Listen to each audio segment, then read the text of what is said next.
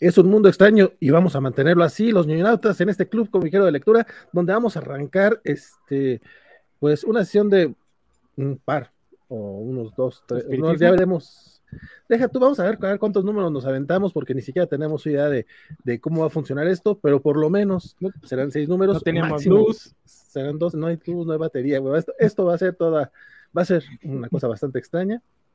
Eh, pues quédense que, que ya, ya comenzamos.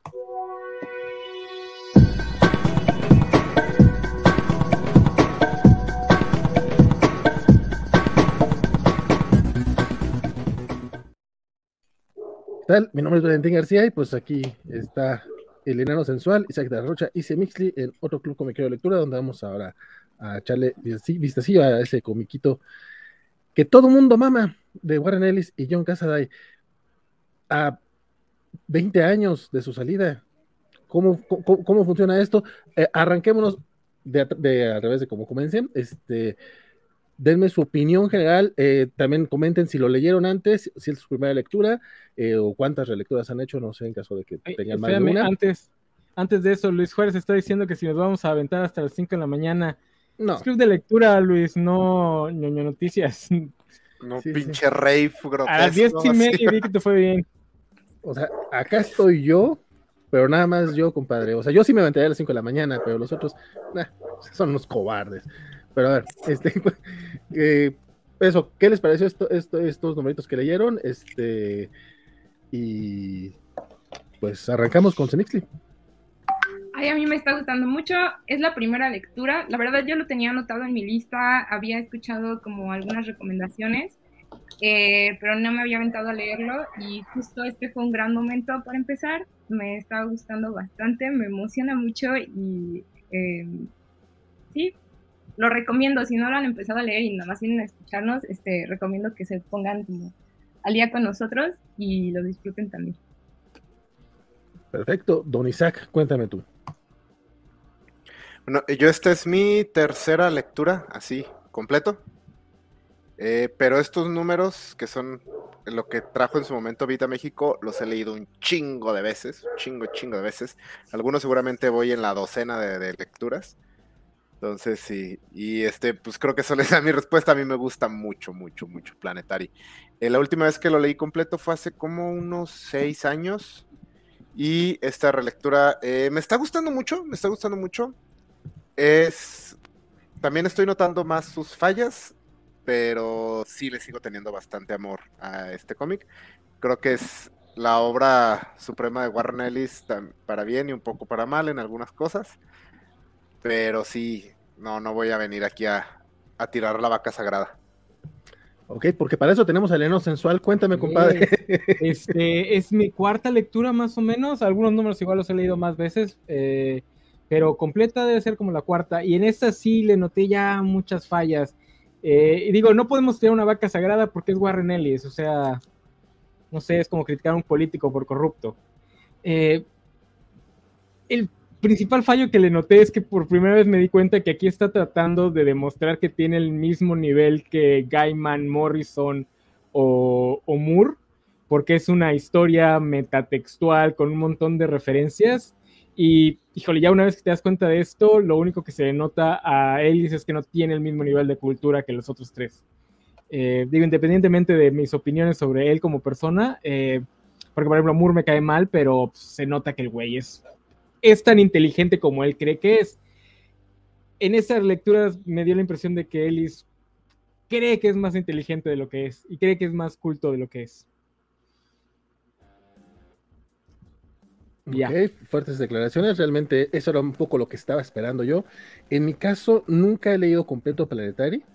Eh, siempre, me, siempre, me quedé, siempre me quedé hasta el número 14. Eh, porque son los que se publicaron en español, la chingada, entonces me tocó leerlos con, la traducción de, de, de, Editorial Vid, que pues no era particularmente mala, era de, este Beto Calvo, eh, pero pues nunca es igual leerlos en idioma original que en, el, que, la traducción.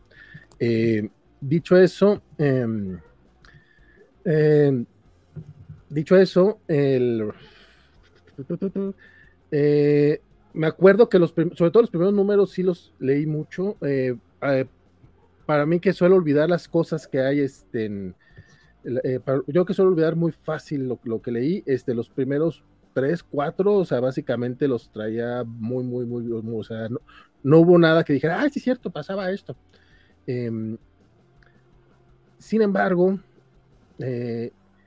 sí creo que es un, es un producto muy de su tiempo, o sea, sí se nota demasiado que es algo que hizo a finales de los 90, sí se nota que es demasiado de Warren Ellis, y sobre todo esos primeros números, son muy de, encuentra la referencia y no son tan profundos como eh, recordaba yo que, eran, también pues, cuando tenía como 20 años, y tampoco son tan profundos como mucha gente dice que son. O sea, más bien son así como, ¿saben cómo, cómo es más o menos como las películas de Christopher Nolan? Que también me gustan mucho las películas de Christopher Nolan, o sea, yo no, no les voy a hacer, pero es más o menos así como para que sientas que, eres inteligente. Sí, parece escrita por un robot. ok, esa parte no me. Ahorita, ahorita la, la explico un poco más. Eh, dicho eso, eh, la estoy disfrutando, sí la estoy disfrutando, sí me está gustando.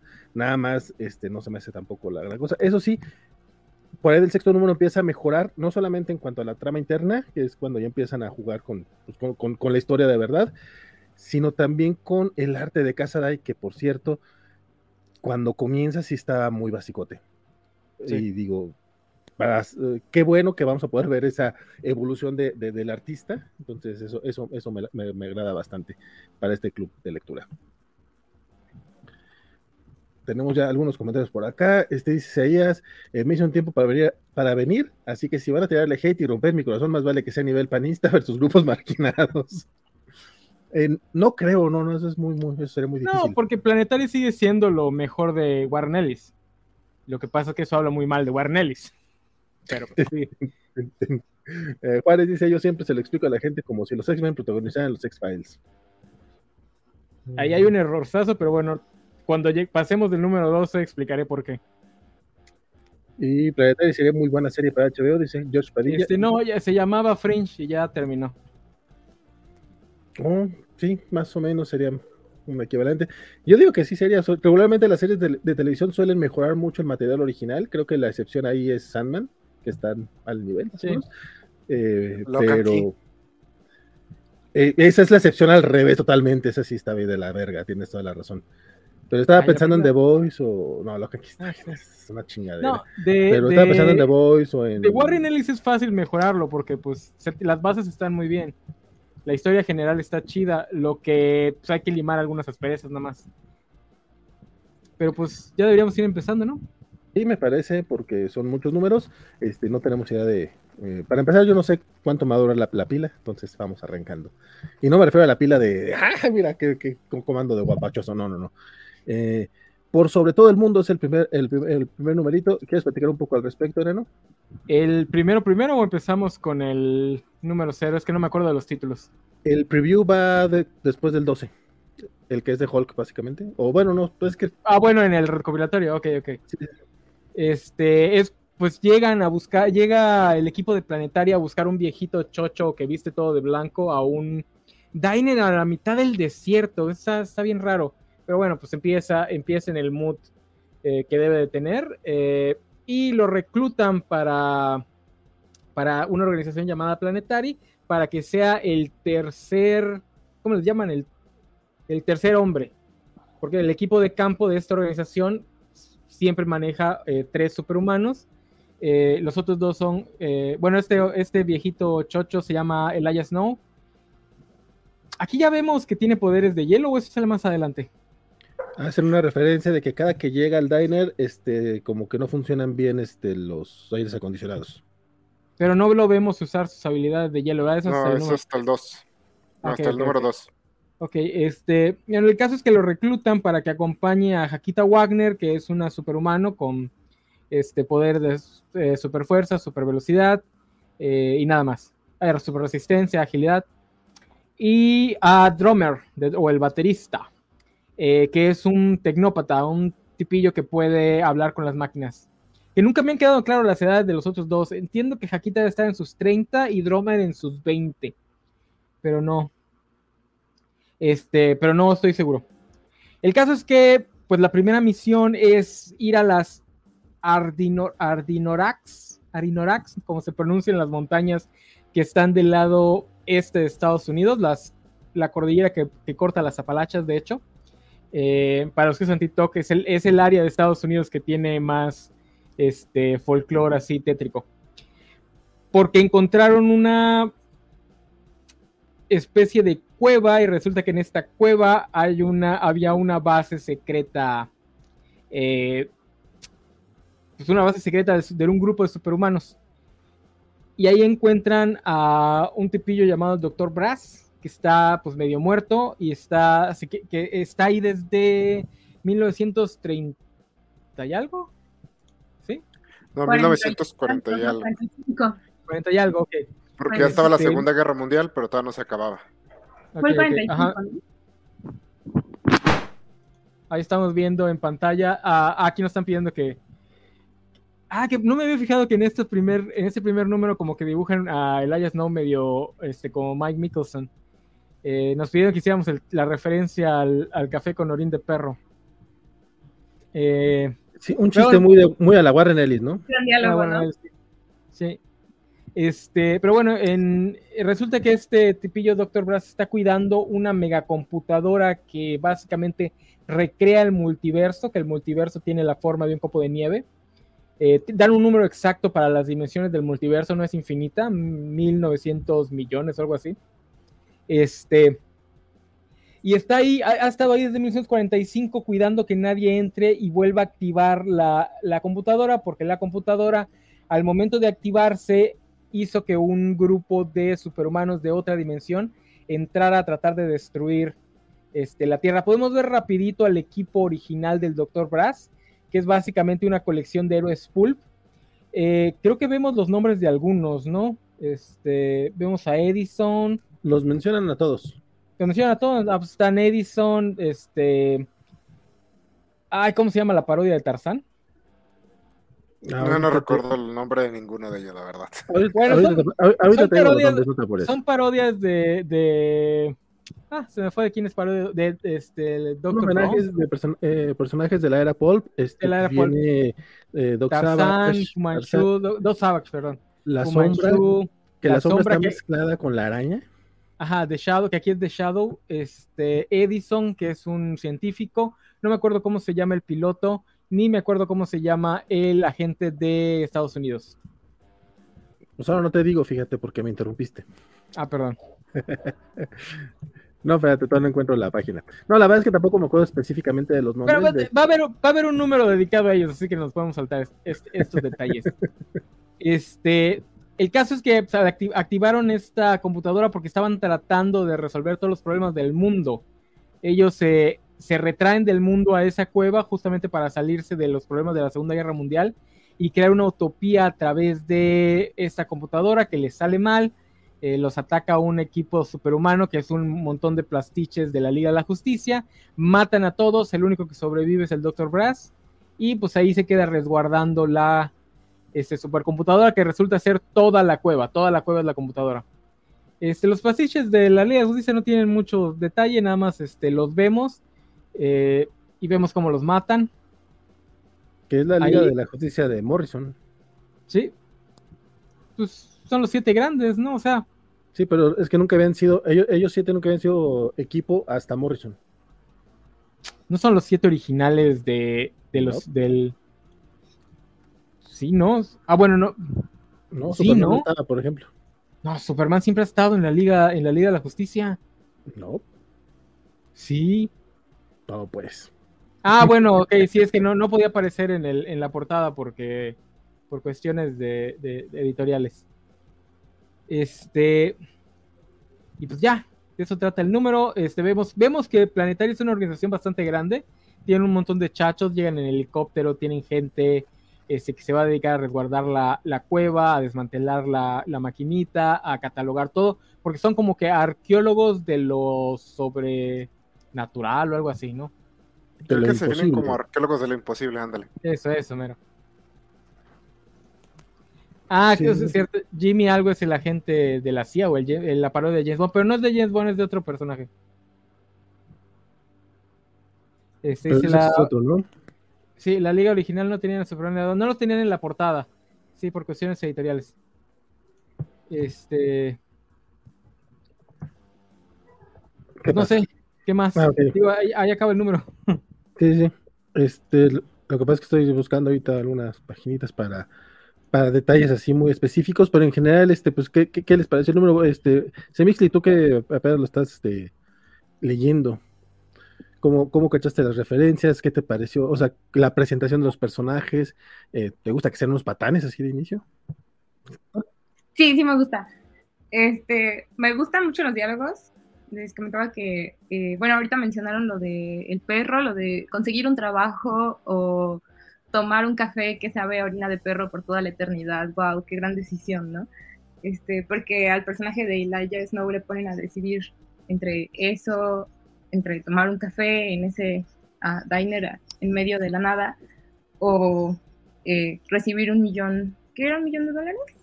por cada año de, de dólares al año, eh, sin importar cuánto tiempo trabaje para Planetary, sin importar cuánto tiempo viva. Cuánto tiempo viva. Ajá.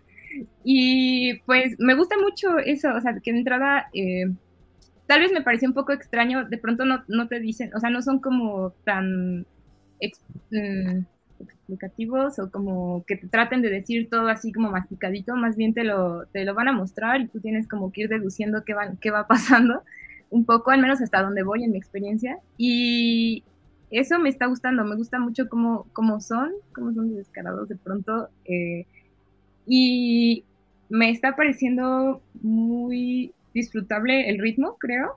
O sea, creo que no esperaba que fuera a ir con ese ritmo, tal vez va un poquito rápido de pronto, pero al mismo tiempo siento que tiene una razón por, por la cual ir así.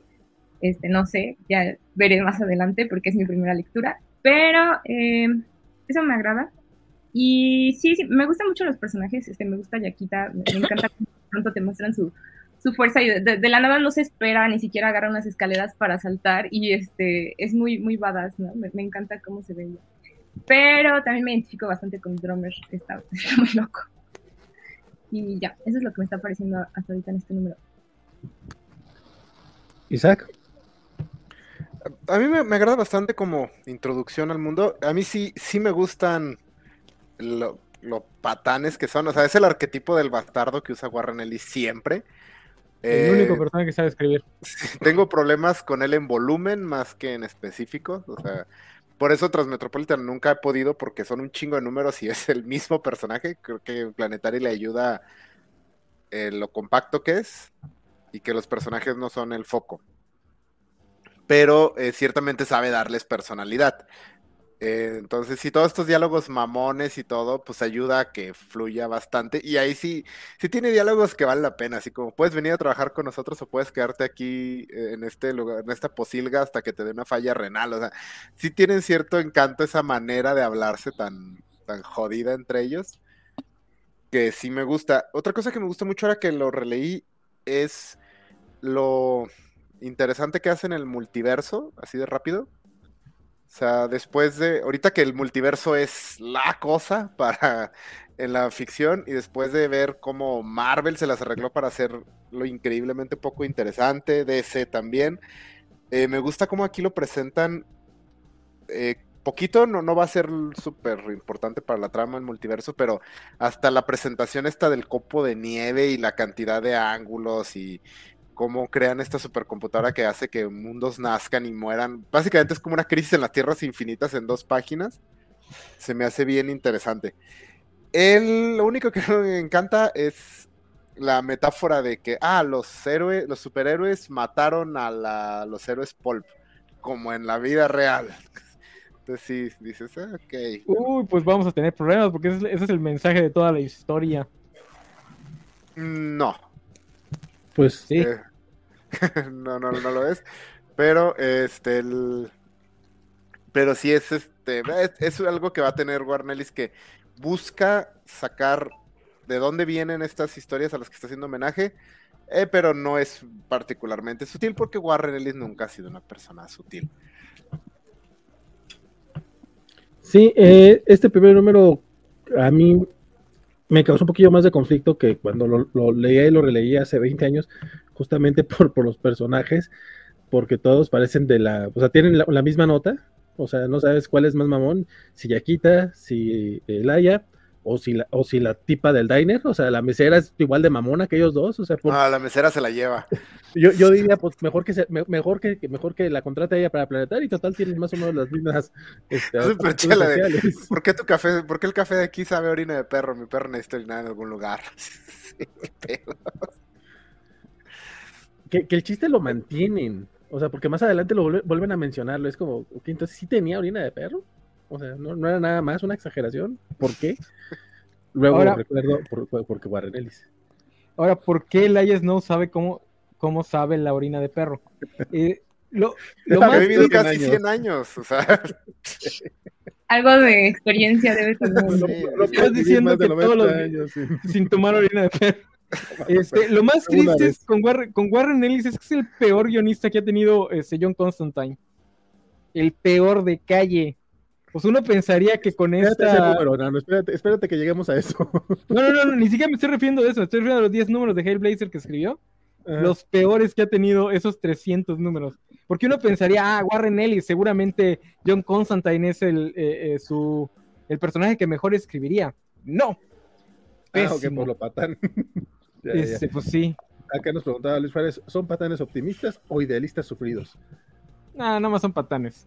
Yo no le veo el optimista por ningún lado, compadre. No, no, no. De hecho, Planetary es extremadamente optimista en cuanto a historias. A Warner le gusta mucho ponerse su mascarita de nihilista apático, pero Planetary es una obra muy, muy, muy, muy optimista. Y creo que es donde funcionan estos personajes. Este, me estoy adelantando un poco, pero todos estos personajes constantemente están, a pesar de que son bien patanes, siempre se están maravillando de las cosas que encuentran. Y eso es lo que no hace que sean tan choqueantes.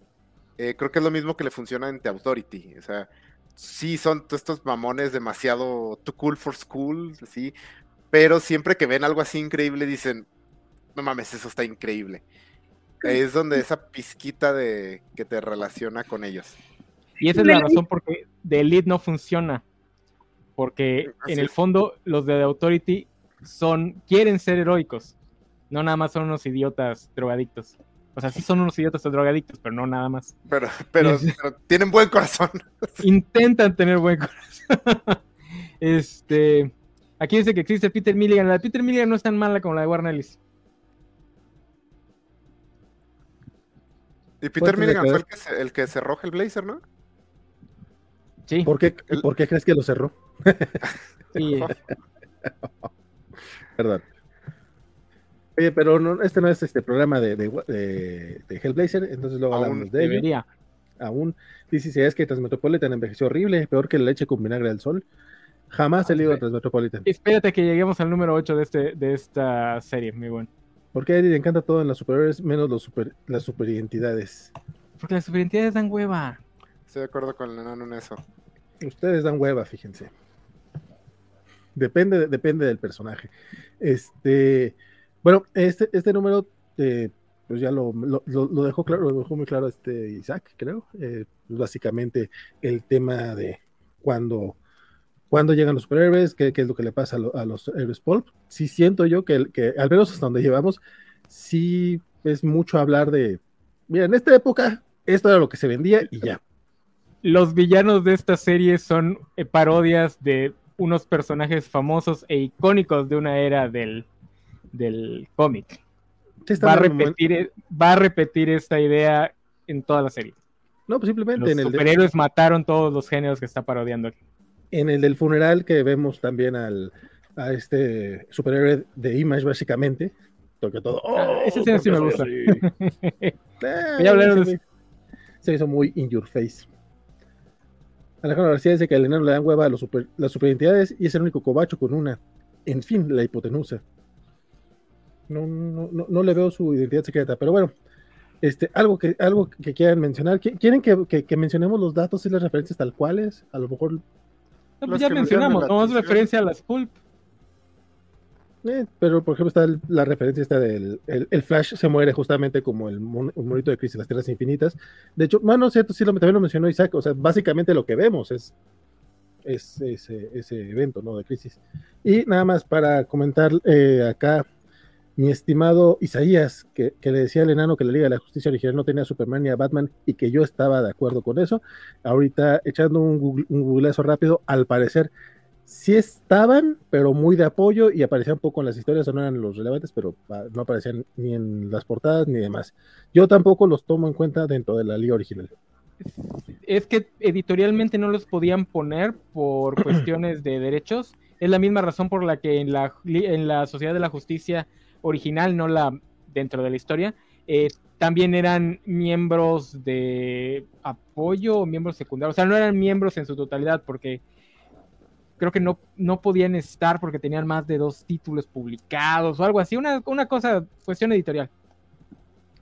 Pues bueno, pero yo, yo, yo los ubico como, como la Liga de la Justicia de, de Grant Morrison y al parecer estaba equivocado.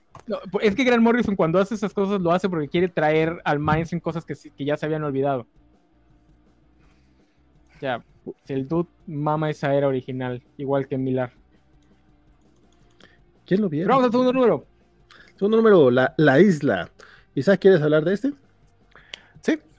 Eh, bueno, este número ya, el Laia ya es parte de Planetary y este número sigue un grupo de mm, cultistas, terroristas japoneses, inspirado en un grupo real este, que existió, cuyo nombre ahorita no recuerdo, eh, que siguen a, bueno, su líder es un escritor de ciencia ficción que logró convertirse en líder de culto y los lleva a una isla en la parte norte de, del conjunto de islas de Japón que está en disputa con Rusia, entonces no esperan que haya nadie ahí para básicamente acampar ahí y hacer crecer su culto terrorista y cometer terrorismo y cosas así.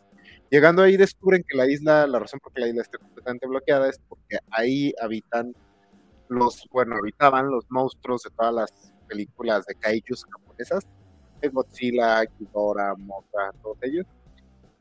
Pero ya solo están los cadáveres, ya no hay eh, uno vivo. Planetary se entera de que ellos están ahí y deciden ir a interceptarlos. Llegan, hay una pequeña eh, confrontación, el líder del culto va a estar loco, abre una lata de gas nervioso. Eh, bueno, veneno. Gas venenoso eh, mata a todos. Ah, bueno, antes de eso quiere que sus seguidores vivan adentro de un kaiju que está pudriendo y se coman la carne de él. Pésima idea, pero eso les pasa por seguir a un, culto. Y libera esta toxina, Planetary interviene, eh, todos mueren, descubren que hay un grupo de soldados ahí en la isla, había un soldados pasados y en la escena final resulta que hay un kaiju que todavía está vivo y se acaba el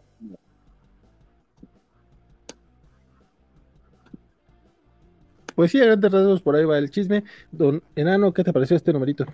Este número me gusta bastante. Este, digo, aquí las eh, los datos curiosos son que vemos a Kingidora, ahí estamos viendo a Kingidora en la imagen que tienes en, en pantalla ahorita. Este, por ahí vemos el cadáver de Motra, creo. O no, ¿el Motra es la que vemos volando? ¿O es este no, Motra es el, primer kaiju que ven el muerto. El cadáver, no, ok, sí. es el cadáver que, eh, es Rodan, creo que el que vemos al final, ¿no? Así es. La parodia de. El cadáver en el que este grupo de terroristas quiere vivir y comer es Godzilla. Eh, no nos explican qué, por qué ocurrió esto, dan algunas teorías, pero el Jaquita las da así como que en tono de que ninguna realmente es cierta. Es que la radiación de las bombas, de las pruebas de bombas atómicas, cosas así, ¿no? Un portal dimensional, pero pues que realmente no tienen nada, nada seguro. Lo que yo sí voy a mencionar es el dato curioso de que los soldados tienen, alcanzamos a ver que tienen dos banderas, pero no vemos el brazo completo. No se alcanza a ver este, que tienen tres, la bandera japonesa, bandera de Estados Unidos y la tercera que no se, creo que no se distingue bien o, o mínimo no la podemos ubicar. Ajá. Este, no, no, es que no yo me acuerdo que no se alcanza a ver nada, pero el caso es que no alcanzamos a ver lo que sería la tercera bandera. Eh, eso va a ser importante más adelante. Aquí ya por fin vemos algunas de las habilidades del Ayas. No, porque hasta ese momento solo sabemos que el tipo tiene casi 100 años. O tiene 100 años. Entonces no habíamos visto sus habilidades especiales. Aquí podemos ver que congela el, gas. Entonces ya sabemos que tiene algún tipo de habilidad de manejo de temperatura.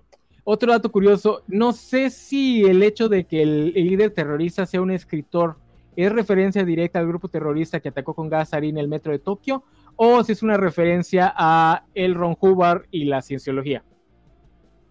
O puede que sean ambas. Ah, no, no es, aquí vemos las banderas. Es Estados Unidos, Japón, Rusia y no vemos nada más. Pero hay una, hay una cuarta bandera. Eso va a ser importante más adelante. Es como la parte bonita que dice Isaac, ¿no? Cuando Yaquita se fascina porque esa cosa sigue viva.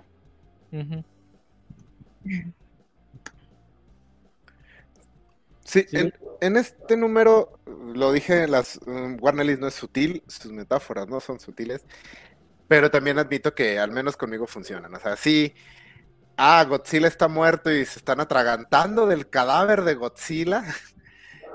eh, así como que, ah, por algo alguien hizo cuarenta y tantas películas mientras se comen la carroña de Godzilla. Y eh, los monstruos son una metáfora del temor postapocalíptico japonés después de la bomba nuclear, sí, todo eso. Pero también, pero está bonito ese último momento, cuando sí, estos monstruos que, este género que ya está muerto y se está pudriendo y se los, seguimos explotando. Creo que este, este cómic sale como dos años después de la versión de Godzilla. Eh, sí, estamos en el Inter antes de que las películas japonesas vuelvan a agarrar boom con el Godzilla 2000 y con el remake de de la tortugota.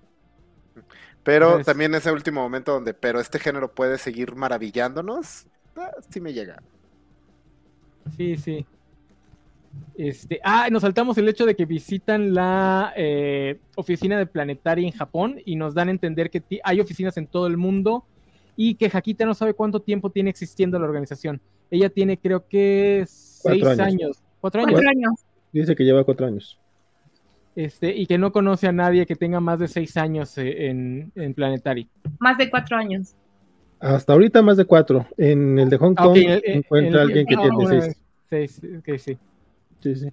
Este, dice Isaías que este número eh, menciona que las criaturas murieron a mediados de los 70 y es cuando dejaron de traer las películas de Kaijus a los cines estadounidenses y también este número salió un año después del Godzilla gringo. De hecho, ese, ese tema de, lo, de, de los años eh, nuevamente es demasiado en tu cara este Warren Ellis. O sea, tenemos este tema de los 70 de los, de los Godzilla. En el número anterior, cuando deja de aparecer este, bueno, cuando desaparecen los Pulpes en el 45, que es cuando empiezan a, surgir superiores como Capitán América, el Capitán Marvel o el, Superman, y mencionan, y cuando se va, cuando lo encuentran, el güey dice, han de ser como los 70, ¿no?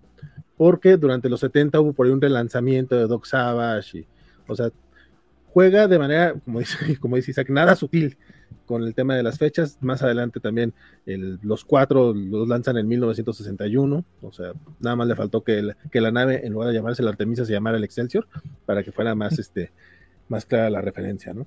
En este caso de la isla, eh, estos números a, mí se me hacen demasiado mm, digeribles, o sea, están así como que tan, tan lindos, tan sencillos, los lees bien pero sí, aparte que los lees súper rápido, eh, sí, sí no eh, o será que no soy tan fan de, los Kaijus o de, o de los Héroes Pulp, este, no, yo no logro eh, engancharme tanto, al menos en estas relecturas, me acuerdo cuando los leí en su momento sí, porque estaba así como que, eh, entendí referencias, o si no las entendía me las explicaban, y es como que, ah, mira, pues me sentía como muy, muy conocedor de la cultura pop, que es básicamente pues, lo que es el planetario, ¿no? Este este recorrido, y este de la isla es así como, eh, está bien, pero nuevamente tiene estos momentos. A mí la, referencia de estarse comiendo a los callos muertos me da más asquito que otra cosa, la neta. En referencias que, por ejemplo, no sabía hasta esta relectura, que obviamente, pues también si tú, me, puse a checar, esto que decía el enano, si bien hay una referencia a un escritor japonés que intentó un, golpe de estado en, en los ah, sí, es cierto. Que lo que quería era restaurar este eh, el, Japón a como era antes de la Segunda Guerra Mundial, y es como, pues, nacionalistas nunca ayudan. Para, la gente que defiende el uso de suásticas porque son budistas, Japón tiene un problema enorme con, idealizar el Japón de la Segunda Guerra que estaba aliado a los alemanes, como para dejárselo pasar tan fácil. Eso y su amor por los alemanes. Uy, los alemanes. Bueno, Pero sí. Oye, pero se me dice tú que es la más joven, ¿cómo lo estás sintiendo? Porque pues, a nosotros nos tocó justo en la era del.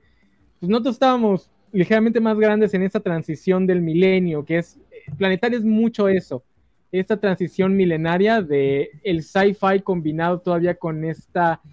Cuando el sci-fi y lo tecnológico todavía podía combinarse con, con esta idea del mundo mágico, en el sentido de, de que la tecnología no hace el mundo más aburrido, sino que lo puede hacer más este pues más mantenerlo extraño. ¿Cómo lo estás este, percibiendo tú que eres ligeramente más joven que nosotros? Antes de ponerse de Ni tan ligeramente. Bueno, bastante más joven que nosotros. Este, bueno, sí me siento que hay referencias que me faltan. Eh, había visto alguna, eh, bueno, más bien lo que sentí es que Planetary, al menos yo, de mi edad, de mi experiencia, necesito leerlo y cuando lo estoy leyendo me pongo a buscar como, ah, ¿quién era Yukio Mishima? ¿Por qué están mencionándolo? ¿O ¿Por qué están mencionando esto? Porque de pronto pues hay cosas que no, que no capto, ¿no? Eh, pero, como decía hace rato, me gusta el ritmo, me gusta que no sea tan, o sea, sí te va a poner referencias, pero no se va a cargar tampoco de páginas, o sea, muchas páginas para, para dártelo y que además confíe un poco en el lector en, en que uno va a hacer también la chamba de tal vez buscar o deducir o conectar cosas. Eh, eso se siente bien a veces, este, aunque sí está lo de, pues lo que dicen que tampoco es sutil, ¿no?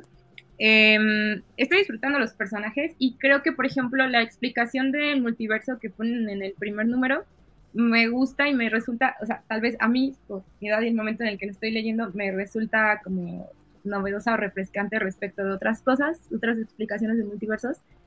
Y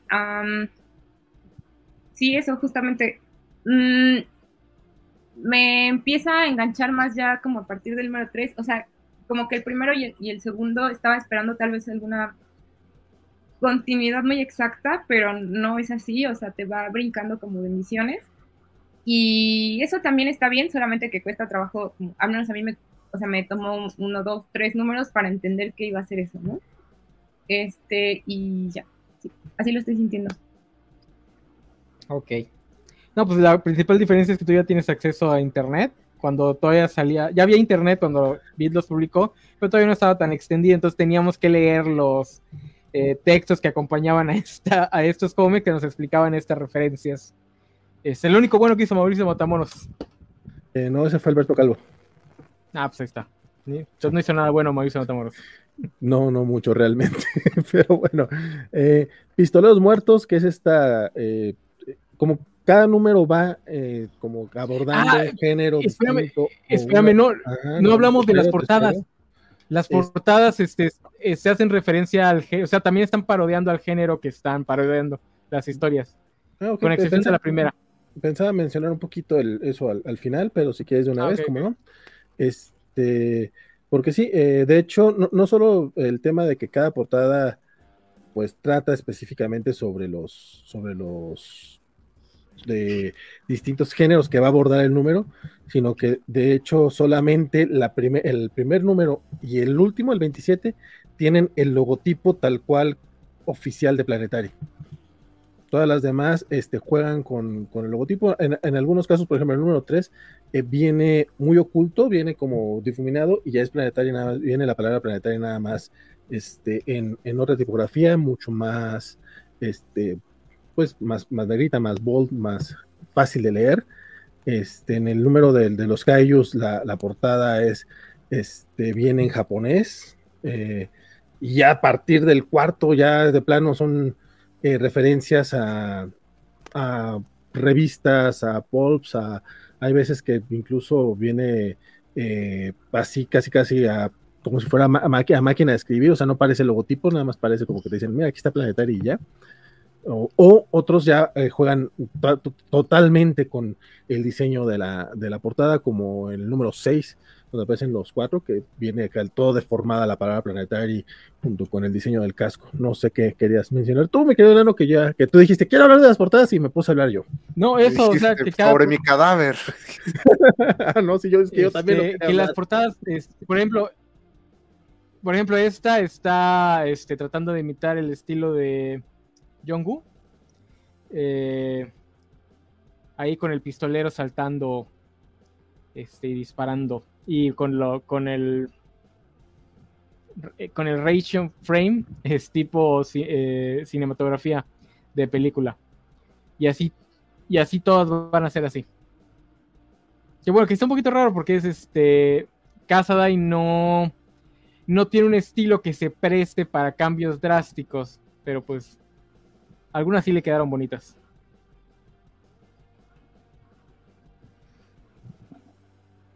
Pues estás muteado, ¿vale? Ah, ok, quedan mis audífonos.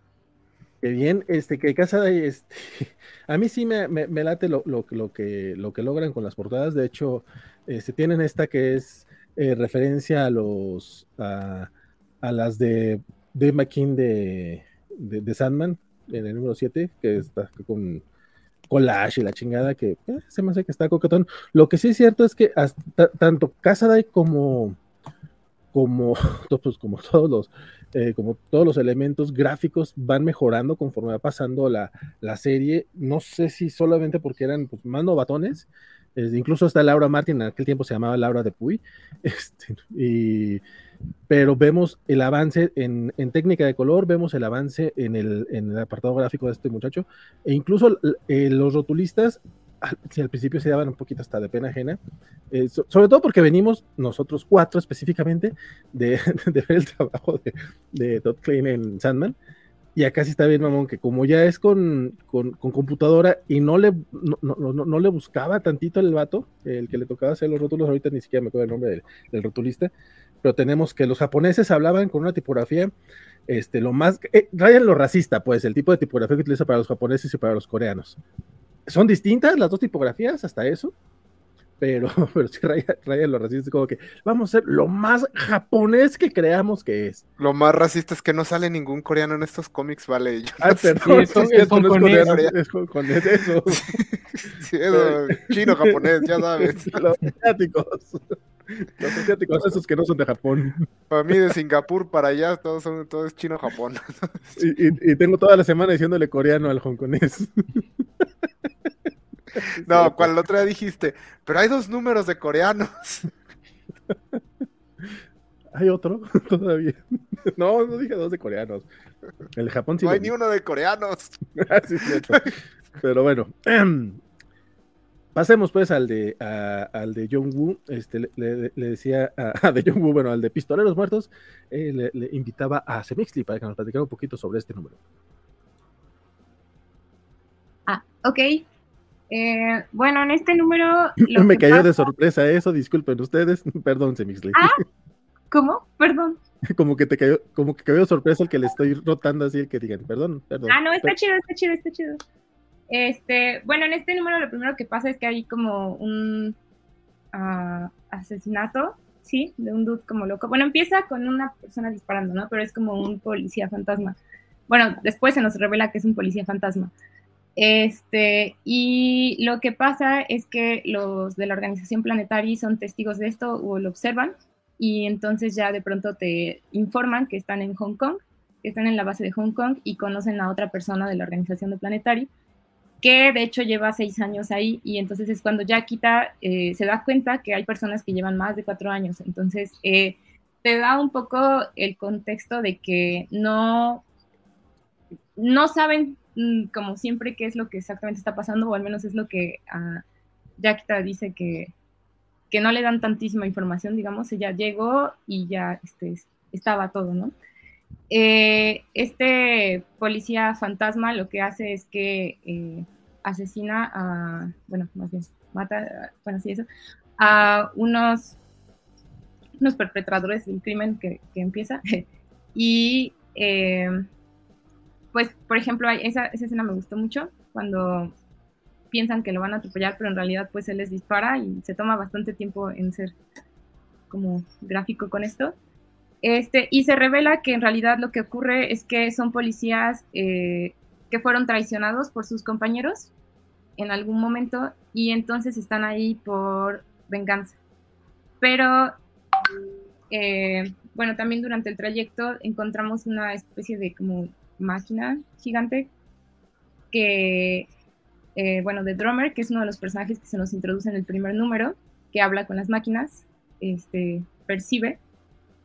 Y eh, este policía que se llama, no sé cómo se pronuncia, perdón, Sheikh Chiwai, creo, Chiwai o algo así, es que no sé cómo Este, es un poco como nihilista en su mensaje, porque de hecho, ya que fue asesinado y que tenía como una vida y fue traicionado, y su única como noción es que está ahí para vengarse y para eliminar como del mundo a todas las personas que hacen como ese mal, eh, pero pues fue privado de la, de la dicha de, vivir, ¿no? O sea, de experimentar como con su novia o con eh, otras cosas de vida, y entonces le da un mensaje como muy, bueno, a mí se me hizo como muy denso, que es que no hay nada más allá de esto, de esta vida. Al mismo tiempo me gusta mucho en realidad, porque pues es como un vive el momento, no sé. Em, y pues, pues ya realmente eso es lo que, lo, que concluye con ese mensaje, este, bueno, y con su, con su venganza como ya eh, hecha, pero bueno, por lo que yo entiendo es que en realidad va a esperar a que alguien más le pase lo mismo como para ser sustituido en su, en su rol, ¿no? Mm, y eso es lo que pasa realmente en este número. Sí, este, ¿y qué, te pareció el cómic en general? O sea, este número, pues. Ah, pues a mí me gusta, es cuando le empecé a entender que ya iba a ser como, eh, no iba a haber como tal cual una continuidad muy, muy directa, pero iba a estar como, no se iba a estar como revelando cosas. Y, por ejemplo, me gusta ir descubriendo que Jackita es como muy, muy fuerte y que Snow es, es frío, controla como eso. Me gustan los, diálogos. Eh, y creo que también me, me, parece interesante, me gusta mucho como la, la, página donde ven toda esta como composición de cuerpos, que es esa máquina. Y mm, bueno, Isaac, este, a ti te gustan mucho las películas de acción. Eh, eh, de, acción coreanas. bueno, de asiáticas, perdón. Es broma. ahorita lo dije de broma, hace rato no. Este, ¿qué, te parece este comiquito? Eh, pues sí, es, como dicen, es, un homenaje a todas las películas de Jong-woo de policías usando dos pistolas para disparar mientras brincan y cosas así. Eh, lo cual aprecio bastante, me gustan mucho las películas de Jung-Woo. Pero este, aquí creo que este número lo que tiene más es que es donde yo al menos dije, ok, John Casaday es otro pedo. Es, sí, ah, no tiene el nivel que va a llegar a tener, pero las secuencias de acción que hace en este número, si no, eh, este número salió en el 99, no veíamos cosas así. O sea, el, el tuve agarrabas un cómic de Marvel y no se veía así, no pasaban las cosas. Esta escena donde lo, va a atropellar el carro y lo atraviesa el carro y mientras va pasando les dispara a los tripulantes, eh, donde cuando Yaquita frena el carro, que los va como a atropellar y brinca y lo para y como ves que salta todo, o sea, no hay ninguna no hay ningún texto, nadie te está explicando porque te está quedando claro lo que está pasando. Incluso el momento donde el Aya enfría, congela la calle, pero ves que alrededor de Jaquita y Dromer hay un circulito que no se congeló. O sea, visualmente te queda muy claro que pues, no los congeló a ellos. Eh, seguramente si esto hubiera sido un cómic de los X-Men de esa época, hubiera dicho, eh, cuidadosamente, Jaquita, eh, Laia baja la temperatura, evitando que sus amigos también sean congelados en el proceso o algo así. Entonces, eso es lo que a mí me, me gusta mucho. todo esto de la mitología de que es como una, que les policía es como el espectro mezclado con Ghost Rider, no sé, es como ese tipo de cosas. Me gusta mucho la supercomputadora esa que despiertan, que es Dios, que es como una jala como almas y las tiene ahí atrapadas, que este es un tema que va a salir más adelante, no esperaba que Dios tuviera tanto que ver con Planetary, se me olvidaba. Pero sí, es un número que me gusta mucho, pero creo que para mí es eso. Eh, John Casaday está chingón. Y estaba chingón incluso en aquel momento. Sí, de hecho aquí es donde empieza como a resaltar un poco. Eh, a mí de las cosas que me gustan mucho es este experimento que yo no, no sé si fue la, la, primera vez que se hizo, pero la verdad es que yo no recuerdo, incluso antes de esto y después, no recuerdo que usaran este, esta técnica de tener al fantasma en lápices, en boceto, este, te lo sobreponen sobre un ambiente ya entintado y coloreado, entonces el efecto del fantasma queda muy chingón. En este mismo cómic, más adelante vemos también otro fantasma y no, no se ve así, no se ve tan bonito. Eh, me, lateó mucho esa, esa propuesta. Y justo cuando decía al inicio que este es un cómic muy de su tiempo, eh, no, lo, no, lo, no, lo, estaba diciendo de manera peyorativa. Eh, más bien es que tiene todas estas cosas que en su momento fueron revolucionarias. En o sea, si lo lees ahorita ya no es tanto, pero todo esto que tú mencionas, pero para empezar, pues era cuando estaba poniéndose de moda el, método este de compresivo de, no utilizar tantas palabras para explicarte las cosas que no eran necesarias, que después Bendis lo utilizaría de manera mal, pero ya ese es otro tema. Eh, y creo que, eh, que sí, este es como que este es el momento donde empieza a levantar, creo yo, realmente la serie. A mí me gusta mucho, incluso, es que ya mencionaron las partes que más me gustaron, eh, las escenas de acción son totalmente cinematográficas, o sea, y no hay una...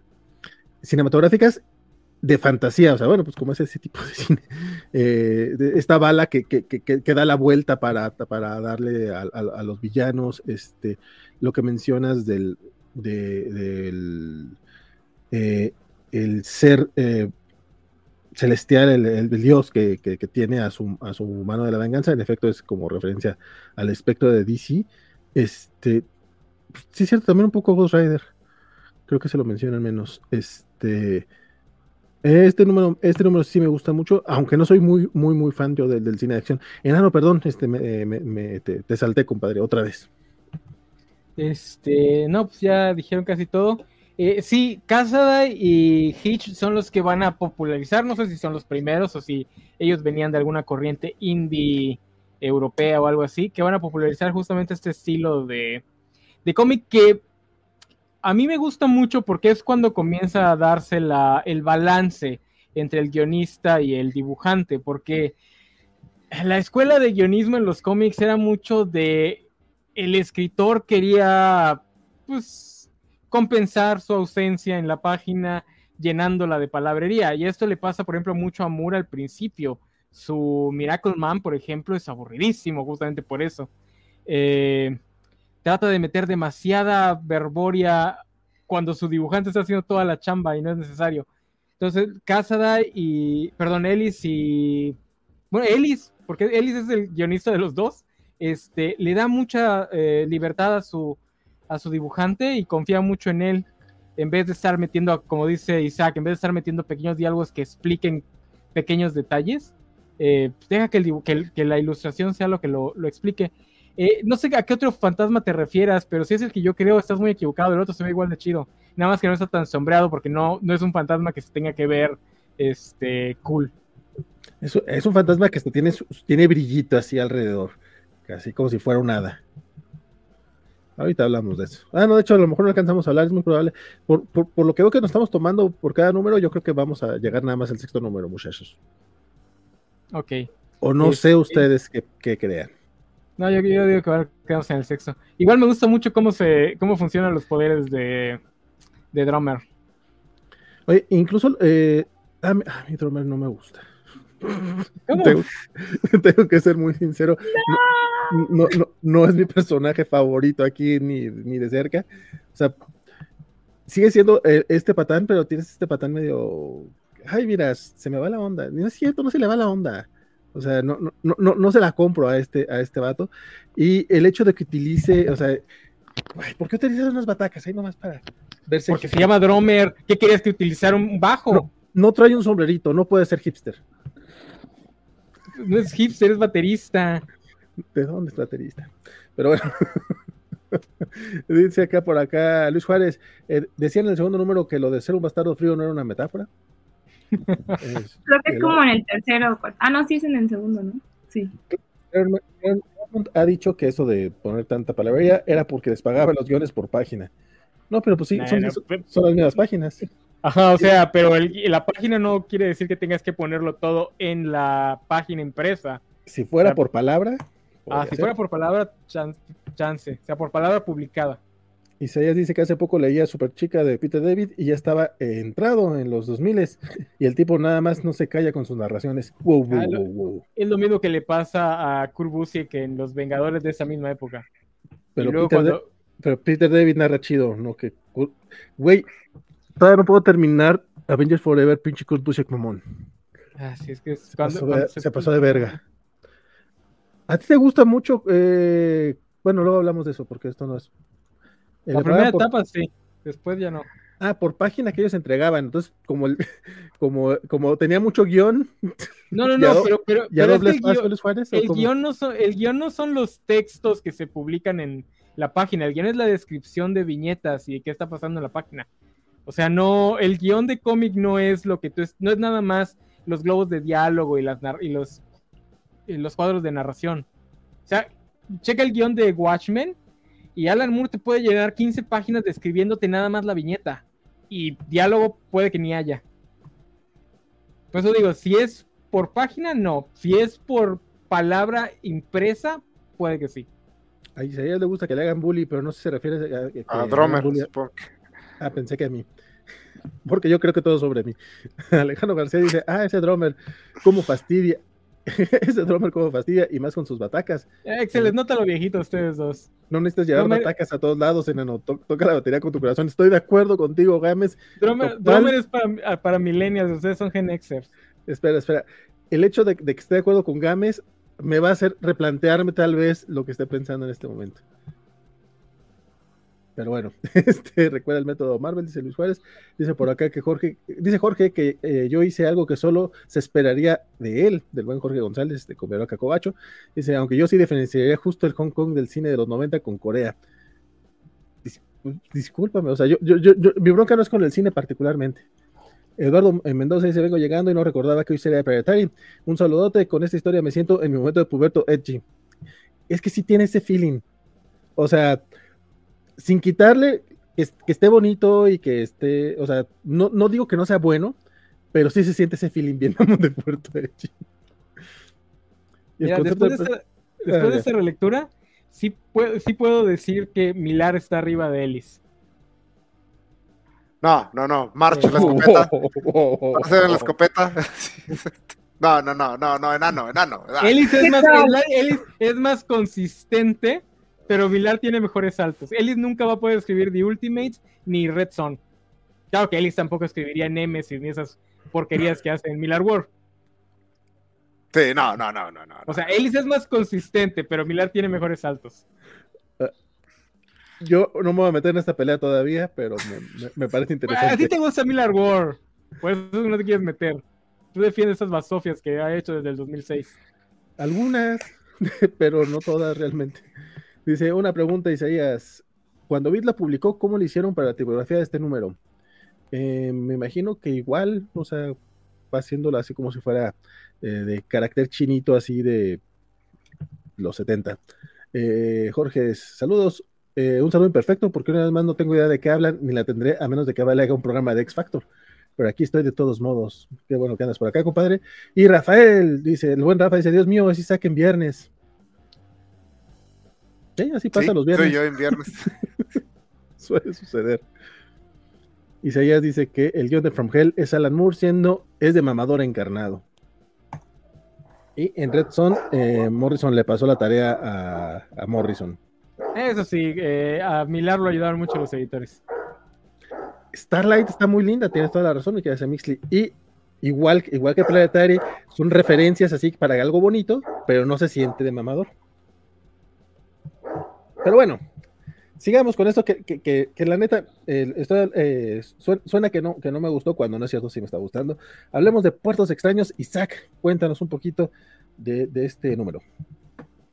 Bueno, este número inicia con una bomba que derriba un edificio. Y este edificio pertenecía a una corporación muy grande que es la corporación Hark. Esto será importante más adelante.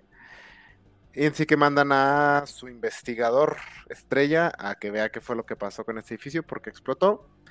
En el proceso, cuando va acercándose al edificio, ve a un señor que están asaltando y le quitan sus pastillas para el corazón y el ladrón sale corriendo, entonces sale persiguiéndolo para eh, poder salvar a este señor. Y en el proceso entra a la excavación que están haciendo de este edificio en ruinas, que de hecho es planetario porque todo el número lo hemos estado viendo desde el punto de vista de este investigador. Entonces ella eh, entra y está esta organización y hay un monolito que está un poquito salido del piso. Eh, se para sobre él y inmediatamente lo teletransporta. Poco después reaparece y descubrimos que es porque este monolito sirve como una, un portal que lo manda a una nave, que es una nave que puede viajar entre el multiverso, es una nave consciente que se estrelló hace millones de años en la Tierra. De, de hecho, entendí bien, esta nave es el meteorito que mató a los dinosaurios. Sí. O, solo mató a algunos dinosaurios. Pues yo entendí que era el meteorito que mató a los dinosaurios. Según yo, sí es eso. Entonces, bueno, esta nave ha estado ahí atrapada porque para poder eh, funcionar necesita siete tripulantes. Sí, son siete, ¿verdad? Sí. Entonces, eh, este. Ah, bueno, pero me adelanté un poco. Reaparece, Planetary lo lleva a su hospital, cuando cobra conciencia le dice, no, ¿qué te pasó? Y les dice, ah, sí, sí sé qué me pasó, déjenles cuento una historia. Se transforma en Tecnochazam y los lleva a esta nave donde les explica esto, que esta nave se estrelló hace millones de años y que necesita encontrar a otras seis personas que junto con él se transformen también en estos superhéroes y piloteen la nave para que pueda volver a recorrer el multiverso.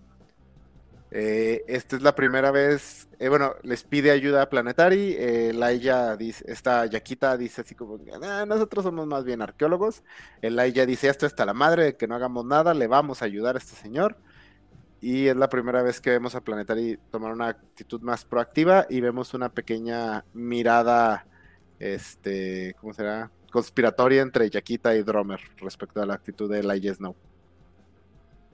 Y qué bonito dibuja John Casady todo este número. El diseño de la nave está increíble.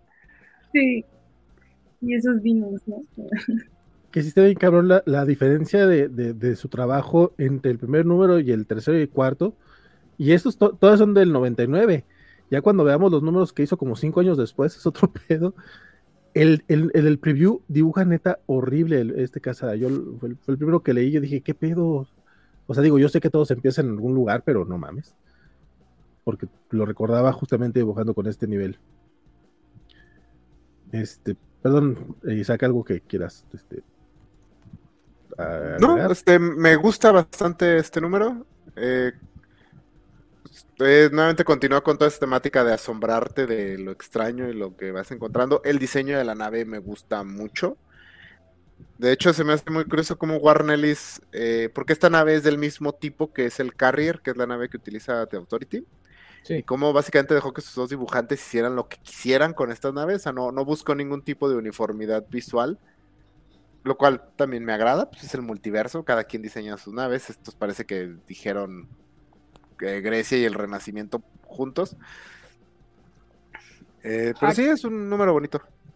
Que por cierto no lo hemos mencionado, porque creo que todavía no lo confirman, pero es por lo menos estos números se están dando aparte que se están publicando a la par de, Authority, están en el mismo universo. Se supone que están en el universo Wildstorm.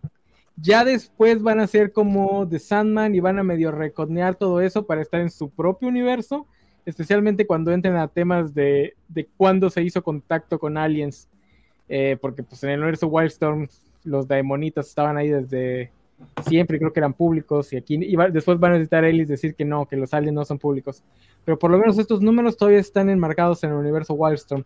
También es por eso que esta, estas coincidencias con respecto a la nave de, de, de Authority, que es triste porque el resto de guionistas que han intentado hacer, perdón, de dibujantes que han intentado hacer naves tipo el Carrier, tratan de imitar a Brian Hitch y les sale mal. Entonces, aquí Casa hizo muy bien en ni siquiera intentarlo. A mí este me, bueno, no sé si, o sea, no sé si Warren Ellis o alguien haya leído en algún momento a Moebius antes de hacer esto, porque según yo me hizo pensar mucho en el mundo de Dena, creo que salió en 1990 y esto fue ya 98, ¿no? Este, y en el mundo de Dena pasa que justo hay como una nave que tiene que ser únicamente pilotada por un humano y de hecho cuando llegan los personajes, este, llegan como a un lugar donde hay un buen, buen de personajes de diferentes, diferentes lugares que llegaron ahí por algún motivo, o sea, como que todos se perdieron ahí y hablan diferentes idiomas, es como un Babel. Este, y uno de los personajes que llega se fusiona con la nave y esta nave tiene una forma muy de diamante.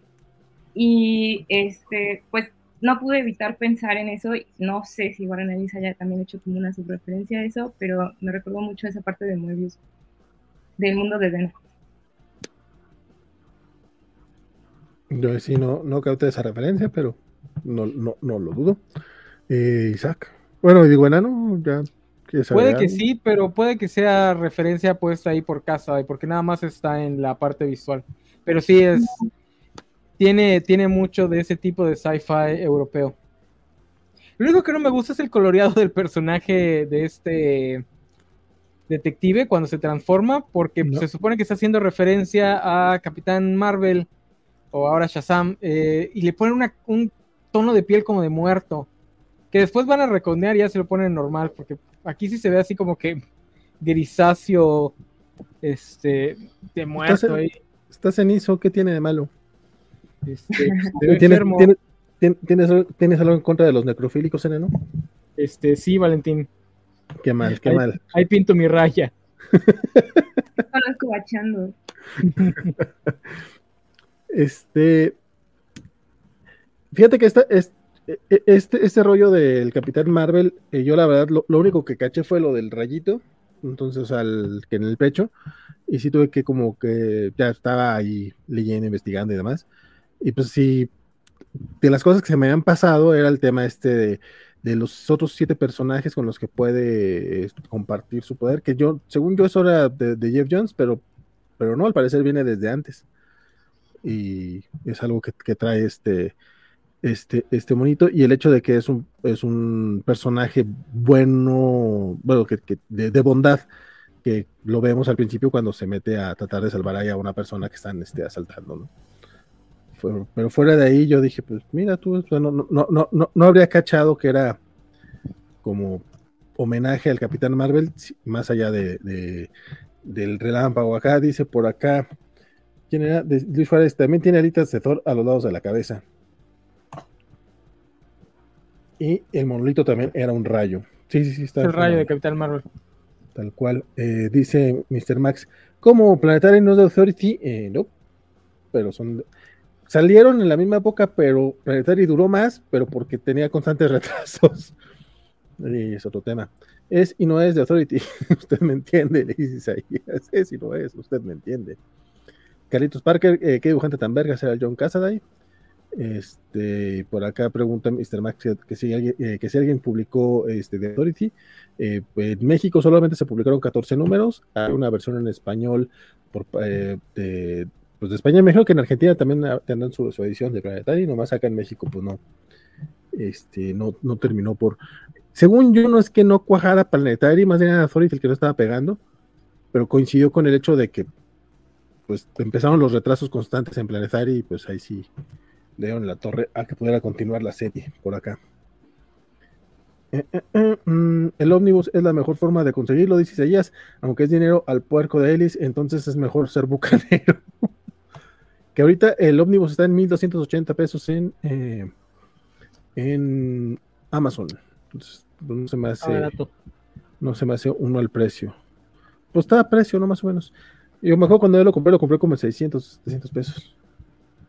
No es cierto, no lo compré yo. Me lo regaló Romina, pero estaba en ese porque sí lo llegué a ver. Gracias, Romina, por regalarme mi ómnibus de Planetary. Este, bueno, pues ahí terminamos este, este chismito de puertos extraños. Eh, toca hablar de El Buen Doctor. Enano, este es el quinto número de Planetary. Cuéntanos un poquito. Pues es el, que nos cuenta la historia del Doctor Brass y de su grupo de alegres camaradas. Ese está escrito e ilustrado como si fuera un, una novela pulp, bueno, algunas partes. Eh, y bueno, resulta que el Dr. Brass es hijo de unos revolucionarios franceses que desarrollaron un método de educación y de alimentación para crear al humano perfecto. Este, y además eran hermanos, porque pues, al parecer el incesto nos persigue. Eh, y el Dr. Brass en sus aventuras se va a ir encontrando a todos, al resto de su grupo que ya vimos morir en el primer número. Eh, a Jimmy, el agente secreto de Estados Unidos, el piloto que luchó en las guerras, que luchó en aventuras aéreas de las que nadie se enteró. Eh, ¿Cómo se llama el, el, Aquí se me hizo, nos puso el, la parodia de Tarzán. Blackstock. Eh, Har, que es este, la parodia de Fumanchu, irónicamente menos racista que el original. The Spider, que tampoco vemos mucho ahorita, este, pero que es básicamente una mezcla de The Shadow y este. No me acuerdo cómo se llamaba el otro. Spider. Eh, ¿Le pusieron el mismo nombre? No, no sé cómo se llama la versión de Planetary, pero es homenaje a The Shadow y a The Spider. Ah, ok, Son ok. dos personajes pulp.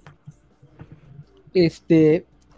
Alcanzamos a ver una pequeña historia de cómo Dr. Brass convence a Hark de, de unirse a él, que Hark es el papá de la dueña de la corporación Hark que vimos el número pasado.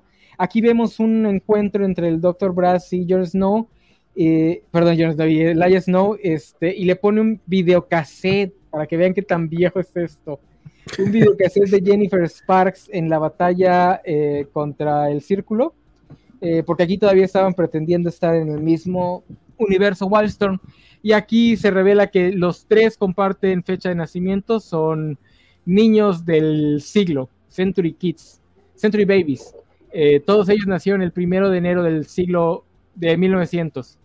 Entonces nacieron el primer día del eh, siglo XX, algo que le, gusta mu le gustaba mucho a Ellis en esta época, porque, como lo dije en mi podcast, eh, cuando a Ellis le gusta una idea, te la machaca hasta que te hartas de ella. Y en esta época era esta idea de, del siglo XX. ¿no? Jenny Spark muere el, el, último día del siglo XX, etcétera, etcétera. ¿Pero eh, el siglo XX termina en el 99 o en el 2000? Eh, lo dice este, Jenny eh, Spark. El siglo XX estuvo plagado de ignorantes, así que termi termina en el 99. Eh, y bueno, el caso es que se ponen a platicar porque Laia Snow empieza a darse cuenta, o bueno, ya tenía alguna idea de que les lo están engañando a sus compañeros de equipo. La organización planetaria no es lo que pretende ser, Hakita y Dromer lo están manipulando y quiere descubrir. Ah, también se menciona este personaje también de Wellstone, ¿cómo se llama? The High. The High, que justamente fue miembro del Authority original o el del Pre-Authority, eh, que muere estampado contra la base de Stormworks, si no mal recuerdo. Así es. De eh, hecho, la, la, base que mencionan de la ONU que trató de tirar era la estación espacial de Stormwatch. Sí, medio raro que no le digan Stormwatch cuando están haciendo referencia a todo lo demás. Eh, sí, y, y, es una referencia a una historia que en, el, en publicación ocurrió como dos años antes, porque eso ocurre en el Stormwatch 50, que es el uh -huh. arco este de cambiar o morir. Uh -huh. Ya rumbo al final. Este, vemos algunas aventuras de, de pues, este grupito. Nos dan un poquito más detalles de cuál era su intención, de lo que habíamos visto en el primer número, que era pues, con, pues mejorar al mundo. Eh, el piloto también será parodia del fantasma, porque aquí no veo parodia del fantasma y eso se me hace como que un gran fail por parte de, de, de Warren Ellis. Y pues según, eso. Según yo no viene nada del fantasma. No, es que ahorita que veo la imagen del piloto, ahí, se, ahí parecería una parodia del fantasma. Pero tampoco viene este Flash Gordon, ¿no? Ah, eso sí. Ni Mandrake. Ni Mandrake. A lo mejor, bueno, man... guarda, a lo mejor los guardaba para algo más. Hark podría ser mezcla de Fumanchu y Mandrake. Este, bueno, pero el punto es que también los mencionan, ya lo habían mencionado, pero aquí le dan más relevancia al cuarto hombre, al líder secreto, al, al que da el dinero, al que está detrás de Planetary, que nadie, supuestamente nadie sabe quién es, y este, Elias no quiere descubrir quién es para descubrir exactamente de qué va Planetary. Hay un diálogo ahí medio interesantón, considerando el contexto en el que, en el que este Dr. Brass le dice, bueno, podría ser mujer, porque pues estamos en el siglo XXI, ¿verdad? Perdón, en el siglo, el, sí, ya está en el siglo XXI este número. 99, ¿no? 99, algo así. Este, y pues ya, eso es todo.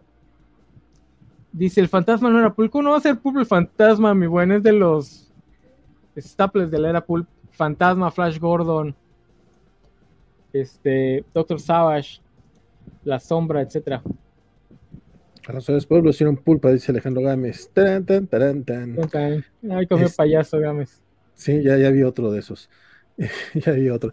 Este, el aviador, por lo que estoy viendo, yo, no, no que yo sepa nuevamente, yo ubiqué a, a Tarzán, ubiqué a La Sombra y ubiqué al Doc Savage, que ya Fumanchu, creo que nada más, a los otros la verdad no los ubicaba para nada, eh, pero viene que el aviador está basado en un personaje eh, en G8, G8, que era, justamente era un piloto de la Segunda Guerra Mundial, y en otros personajes que eran pilotos como Pickles. La verdad es que pues, Aquí este, Luis Juárez especifica, dice que el fantasma era de comic strips.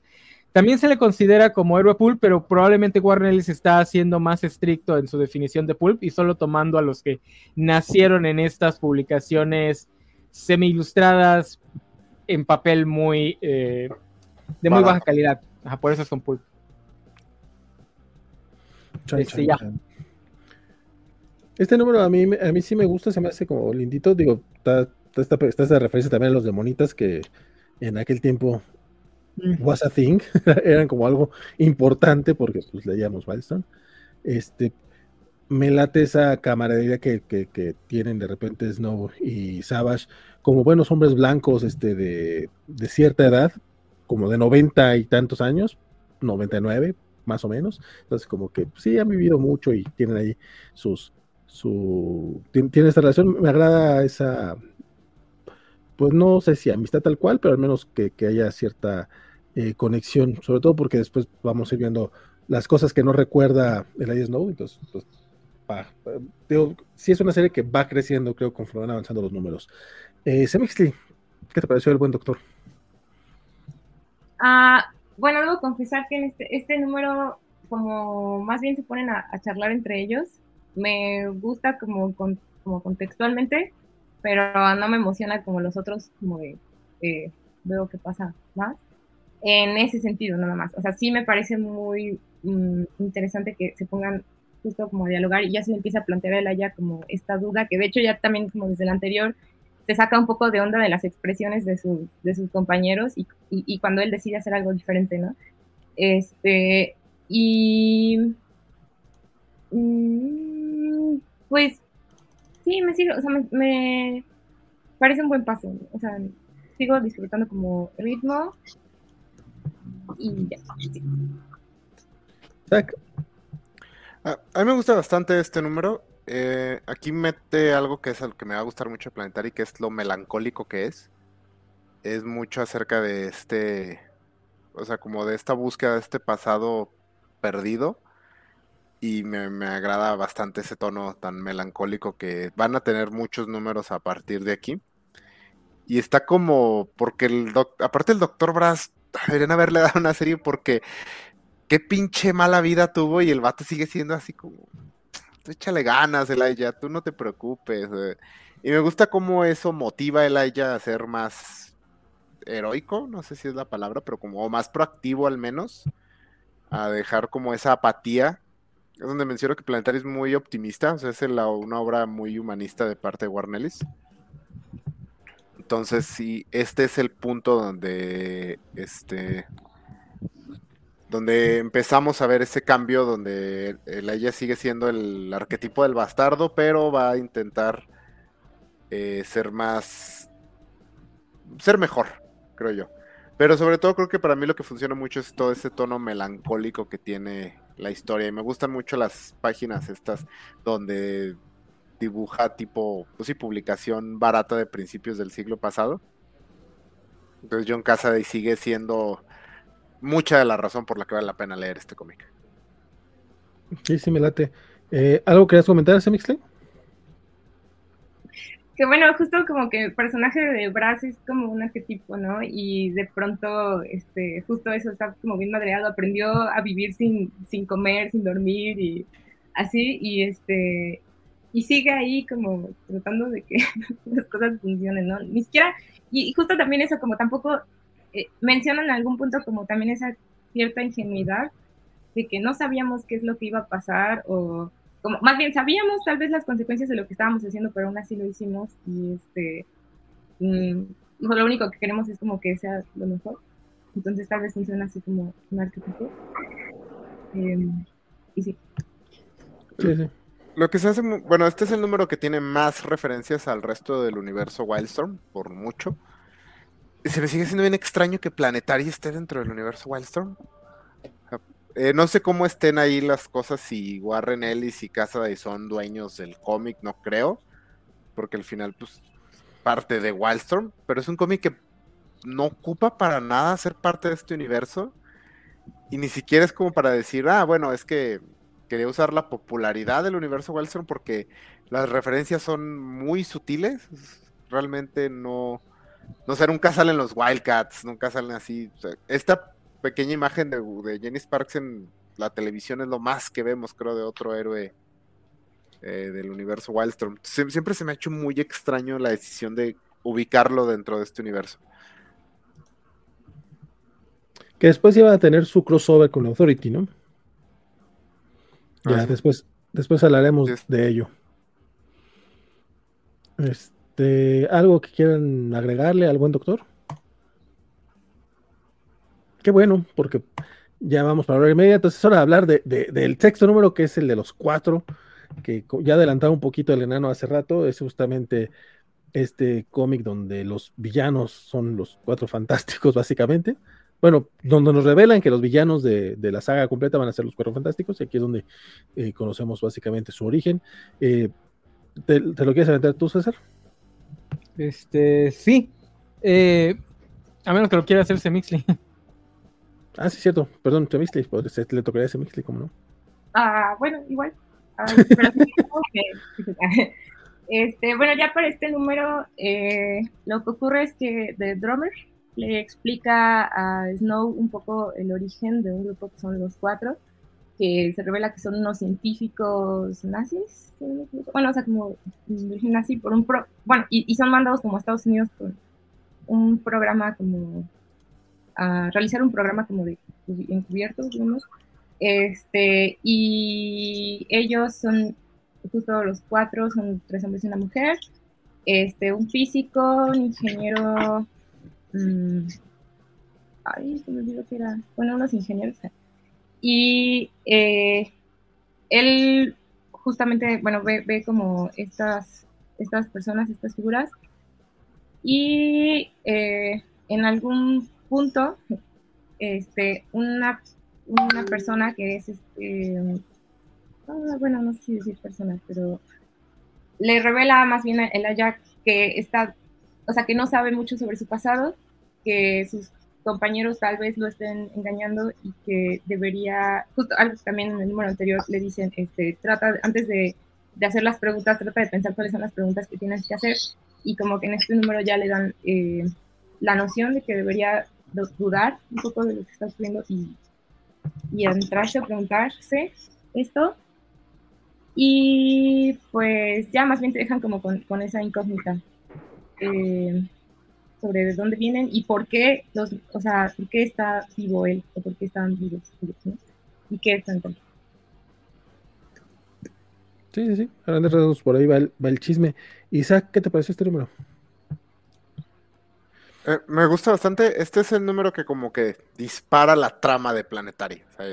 se revelan quiénes son los villanos, se revela el, la gran conspiración de los cuatro. Eh, se revela también el, el tema de la amnesia de Laia, según yo no lo habían mencionado en los primeros cinco números, ¿no? O sea, aquí es donde nos dejan ya claro que Laia no recuerda por completo su pasado, pero los cuatro ya lo conocen, entonces, este, también los números anteriores nos habían estado dando algunas indicaciones de que eh, Jaquita y Dromer saben más de lo que están diciendo.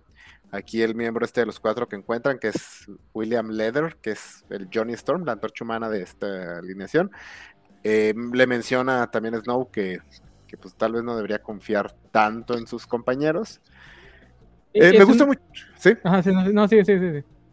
Ah, me gusta mucho el tono paranoico tipo Guerra Fría de este cómic, como porque la idea es que los cuatro son básicamente eran parte del el programa espacial como Black Ops del gobierno de Estados Unidos. Era el, no era el público, no era el para que les aplaudieran, era el que iba a hacer el trabajo sucio.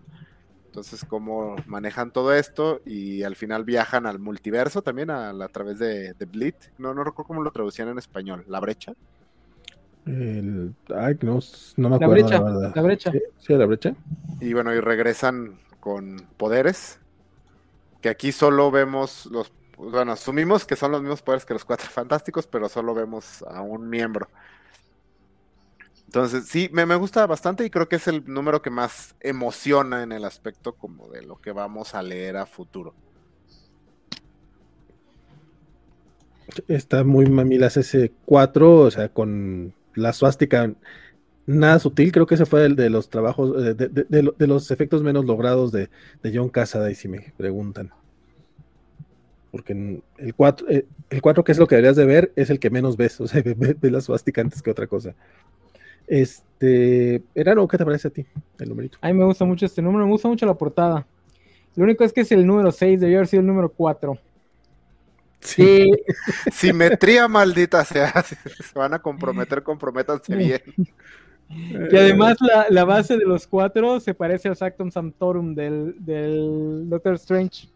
El 4 hace como, como del símbolo este raro que tiene el Doctor Strange en, en, en su base. La, el edificio se llama la Plaza de los Cuatro, cuatro Viajeros, en vez de la Plaza de las Cuatro Libertades. No creo cómo se llama la de los Cuatro Fantásticos. Sí, Fort Voyagers Plaza en lugar de Fort Freedoms Plaza.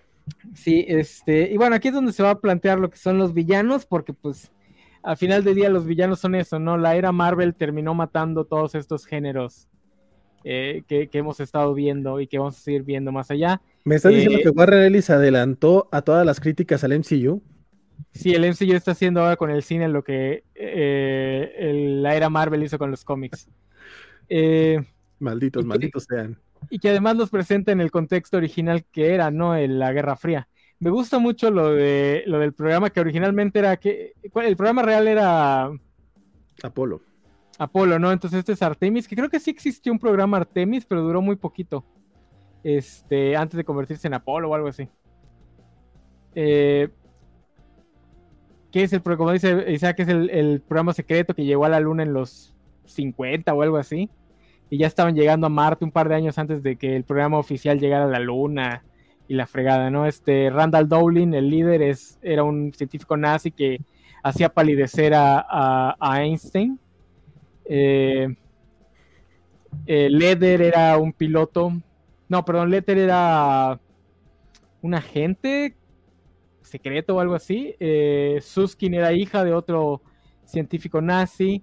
Y eh, John Green, que era el piloto de, la misión, que luchó en, las guerras de las que nadie supo, ¿no? Algo así. Jacob Green, porque según yo es el, único, es el único que tiene un nombre de referencia porque sería Jack Kirby. Ya, es que Jack Kirby era la mole, bueno, decían que se identificaba con la mole y este, este la mole le pusieron Jacob. Sí. No, no tengo pruebas, pero tampoco, tampoco tengo dudas. Esa referencia no la haría, esa de, eh, yo sí la caché. Y esta, y, e, y, ese no lo plantea lo que va a ser la razón por la que son villanos estos cuatro, además de que son unos hijos de puta, es porque están reteniendo conocimiento. Están eh, reteniendo un montón de secretos. Eh, lo llega a decir Snow en este número. Eh, en esa base nada más tienen cosas que podrían adelantarla a la humanidad siglos y ellos las han retenido como si fueran sus juguetes. Eh, no sé si aquí Letter le, dice la frase que le gusta tanto a Ryland Dowling de que los cuatro viajeros están en la aventura humana, pero no todos pueden acompañarlos. O si eso lo van a decir en otro número más adelante. Creo, no, no me acuerdo de la frase. Eh, después la va a repetir varias veces, pero Dowling.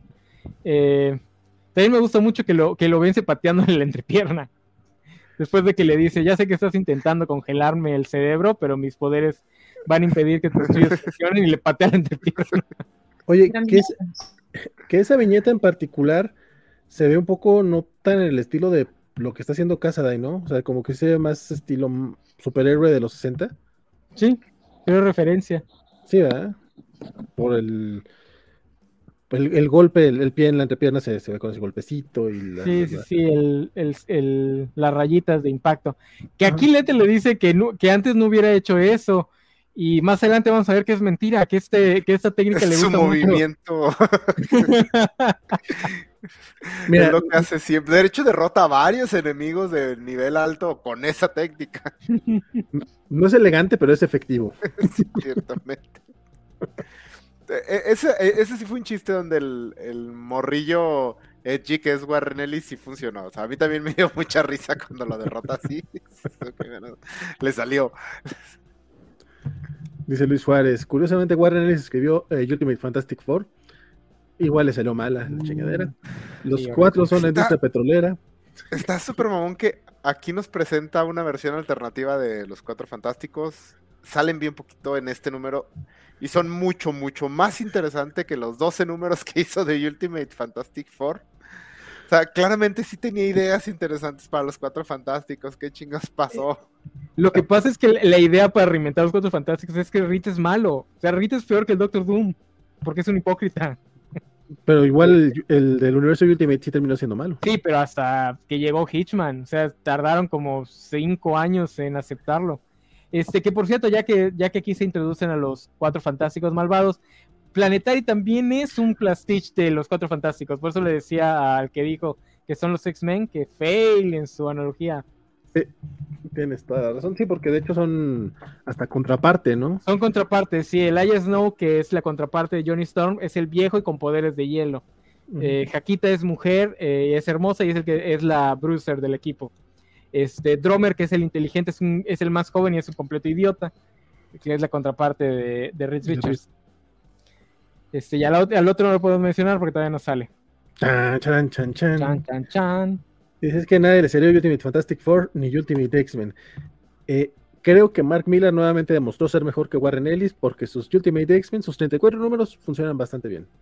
Los Ultimate Fantastic Four no son lo mejor. No ella se nos fue ese mes no son lo mejor, pero son mejores que los de Warren Ellis. Que bueno, que tampoco la vara no estaba muy alta. Sí, no, los Fantastic Four de Warren Ellis no había nada ahí.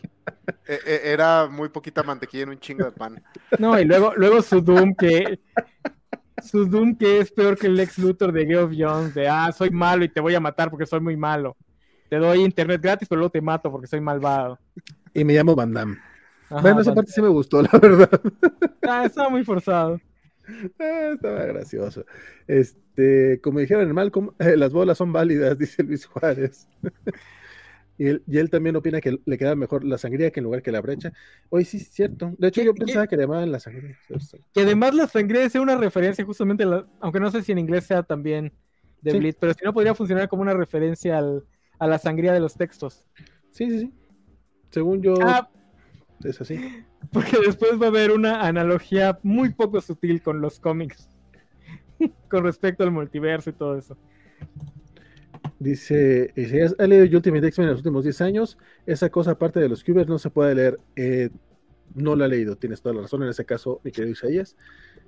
Eh, Ultimate X-Men, bueno, yo sí la releí hace no tanto tiempo, eh, no es particularmente mala, solo creo que es muy, muy poco interesante. Eh, Mark Miller no hizo nada remotamente interesante en su, en su etapa. de hecho, creo que leer la etapa de Claremont invalida bastante todo lo que está haciendo Mark Miller en Ultimate X-Men. Y además lo hace a la par de, los X-Men de Morrison, así que ni siquiera podemos decir en su momento eran cool. No. Esos también estaban chidos. ¿Por dónde? Ah, otra cosa que me gusta de este número, eh, derrotan a Yaquita, que es la manera más fácil de presentarte un nuevo villano que es extremadamente peligroso, derrotar al personaje que ha estado rompiendo madres todos los números anteriores. Técnica básica, pero funciona. Sí. No, la verdad es que la presentación de los cuatro está muy chida. y creo que es una gran idea solo presentar a uno. Es una gran idea dejarte muy misterioso que son, o sea, porque te dan a entender que son estas super organizaciones. Es la conspiración detrás de todas las conspiraciones, los cuatro. Y sí, creo que fue muy efectivo solo presentar a uno. Y aparte está bien rara como lo presentan porque está como, parece vagabundo, pero lo demuestra que es muy peligroso y luego le da estos, como le menciona a Snow y todo, se te da a entender que está muy enterado de la situación. Creo que es muy, muy, muy efectiva. Sí, sí, sí. Semix, ¿a ti qué te pareció el sexto, este sexto número? Ah, ya no escuché lo que dijeron.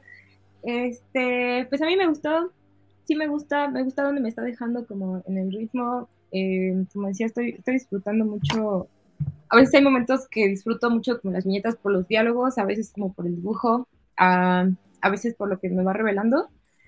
Y eh, bueno, a mí sí me gusta el personaje de Drummer, este, y me está gustando bastante también el personaje de Snow. Este, me gusta cómo te van adentrando también a él. este, porque incluso como que al principio es muy cerrado también incluso para, que tú lo entiendas un poco, pero después se va eh, revelando un poco de su personalidad. bueno, o sea, si no es que al principio como que ves que es así medio este, sarcástico y esto, ¿no? Pero ya más profundo, ¿no? Y sí, lo estoy disfrutando bastante. realmente, gracias por, leer Planetario juntos. Pues que bueno, de hecho también ya vamos un poquito a los comentarios finales, nada más. Eh, a mí este sexto número, eh, que decía yo que, que, que, sí es una serie que, que va, va, va, va, creciendo, eso creo que también no habla mal de una serie, al contrario, este, ya empieza a haber misterios, ya empieza a haber una trama, decía Isaac, justamente aquí es como donde, donde empieza a despegar, y sí creo que justamente los siguientes números, eh, aunque hay un par de números que sienten un poquito más de, de relleno, uno en particular que sí está muy eh, de chiste local y de tirar nomás por tirarle, o sea, justamente el 7, este, ya lo platicamos el próximo mes. Eh, pero sí, todo, todo, este, todo este tramite, todo este, el, ir este, conociendo otros personajes, de por, ahí sale también ya el pastiche de, de, Nick Fury, salen otro, otro, o se, se, van ampliando pues los, los personajes y las y las tramas, este, pero parte justamente de aquí. El hecho de que agarre al, al universo Marvel como villanos todavía no sé si es una genialidad o es nada más este nuevamente el Huberto haciéndose el muy rudo porque es que eso pasa muy seguido, o sea, esa, esa, gente que, que, se queja del Batman Lego porque el Batman de Nolan es el chido, y es como, güey, pero el de Batman Lego tiene más capas, cabrón, nomás porque está en animación, o, o, la gente que prefiere Xbox o PlayStation sobre Nintendo, nada más porque se ven mejores las gráficas, no, güey, o sea, sí se siente un poquito ese feeling, no sé. bien cabrón la metáfora, ¿vale? No entiendo de qué estás hablando. Ah, no te preocupes, yo espero, que haya alguien por allá que se me entienda. O sea, Batman Lego está chingón, el Nintendo Switch está chingón, pero no tengo idea de qué estás ah, hablando. es que, es que hay fans de, de, de, otras cosas que hacen menos ese tipo. O sea, si los ven algo infantiles, este, les tiran.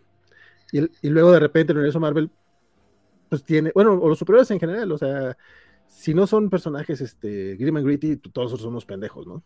Ah, los que se...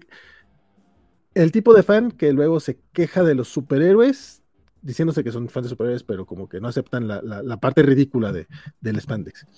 Entonces, eh, creo que aquí, bueno, Warner de entrada les, le tira a Marvel y a DC. Específicamente creo que usa Marvel porque en los 90 era básicamente un imperio, más que ahorita. O sea, ahorita también, pero en los 90 era él el, la compañía de cómics que parecía que se iba a comer al mundo y luego después se fue a la bancarrota, pero pues así pasan las cosas. De hecho, en el, en el momento que sale este cómic ya estaba en la bancarrota. Sí, apenas iban a empezar a salir de la bancarrota con Marvel Knights. Este, no, los agarra. Los y la venta de derechos fílmicos. Sí, la venta de derechos fílmicos. Este, venta es buena eh, manera de decirle. Eh, los agarra porque la era Marvel es la que acaba con los subgéneros de, del cómic. O sea, cuando Marvel empieza a pegar con los Cuatro Fantásticos eh, y después con los X-Men, es cuando ya de plano se mueren los otros géneros, el western, el romance, el terror. Bueno, el terror ya estaba muerto porque lo mató el diabólico Doctor Huerta, etcétera, etcétera. Por eso es que agarra los Cuatro Fantásticos. Y realmente esa era es la edad de plata que empieza con Detective Marciano, Flash y linterna verde, pero se le haber arrugado criticar a los de la empresa madre. También no sé si ya era propiedad de DC cuando están saliendo los primeros de Planetary. Ah, buen punto. Es que está justamente en el momento de la negociación, ¿no? no, pero es, que, también, si vas a decir, ah, este, este, representan este producto hegemónico que consumió todos los demás géneros, el detective marciano, ah, usa, usa, los cuatro fantásticos también. Wildstorm eh, se convirtió en una imprenta de DC Comics en 1999. Ah, pues estaban, o sea, los estaban escribiendo cuando... Ghibli le dijo, aguanta, campeón, aguanta. Sí, que de hecho en los 90 tuvieron mucho este búsqueda de recuperar todos los géneros eh, fuera de los superhéroes. Eh, porque tuvimos al, tuvimos Planetary. De hecho, tuvimos muchas obras acerca de, o sea, que eran cómics acerca de cómo había otros géneros de superhéroes que eran pura referencia y homenaje. Que tuvimos Planetary, tuvimos League of Extraordinary Gentlemen Eh, tuvimos Hellboy en los, en los 90. O sea, como que este resurgimiento del cómic indie, varios autores lo usaron para decir, estoy hasta la madre de escribir superhéroes que miren todas estas otras cosas que había aquí perdidas. Supongo que por eso a Alan Moore le gusta Planetary y Hellboy. Que la liga es, es este contemporáneo a, a Authority Planetary, ¿no? Sí. Más o menos. Sí, sí, sí. Ah, híjole, ahorita que me acabo de, queda aún mal, aún peor parado el buen Warren Ellis.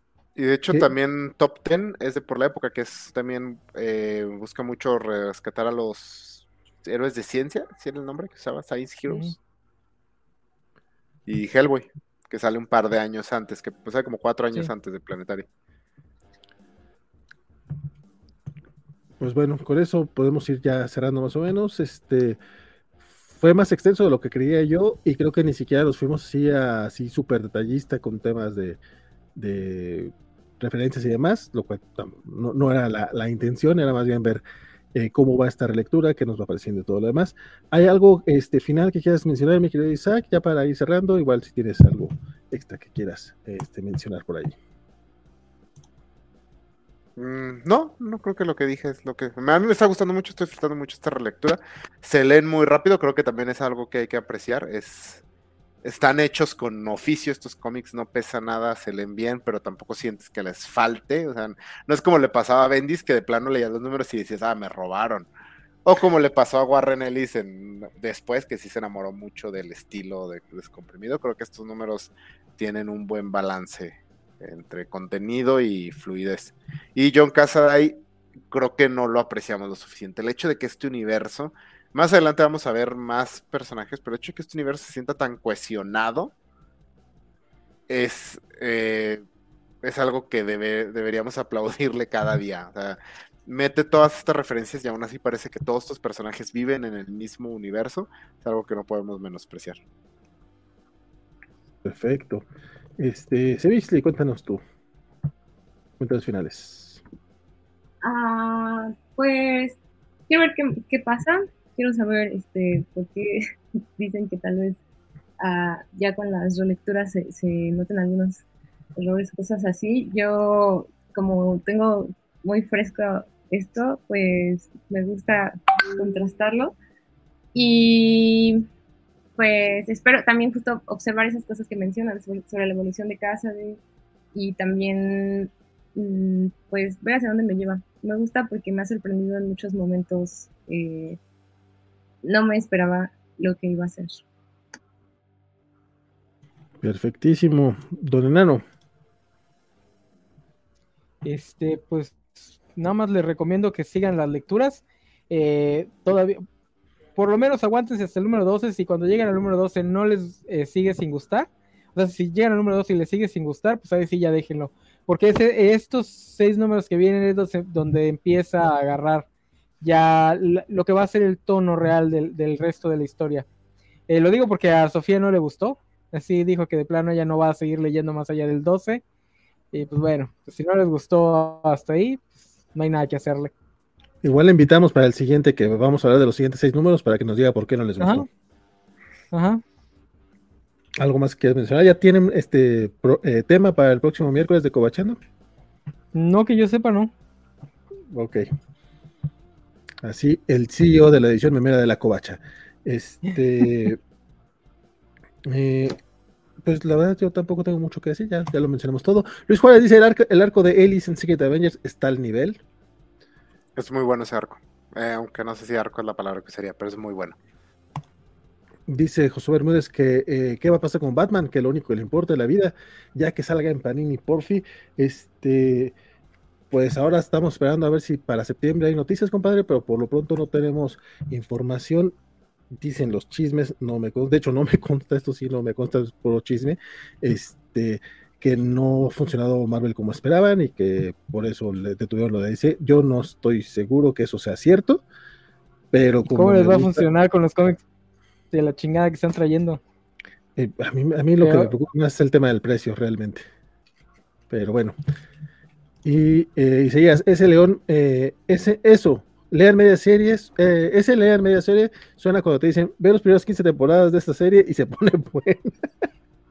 bueno, eh, no es tampoco es culpa que sean pocos números de Planetary, compadre.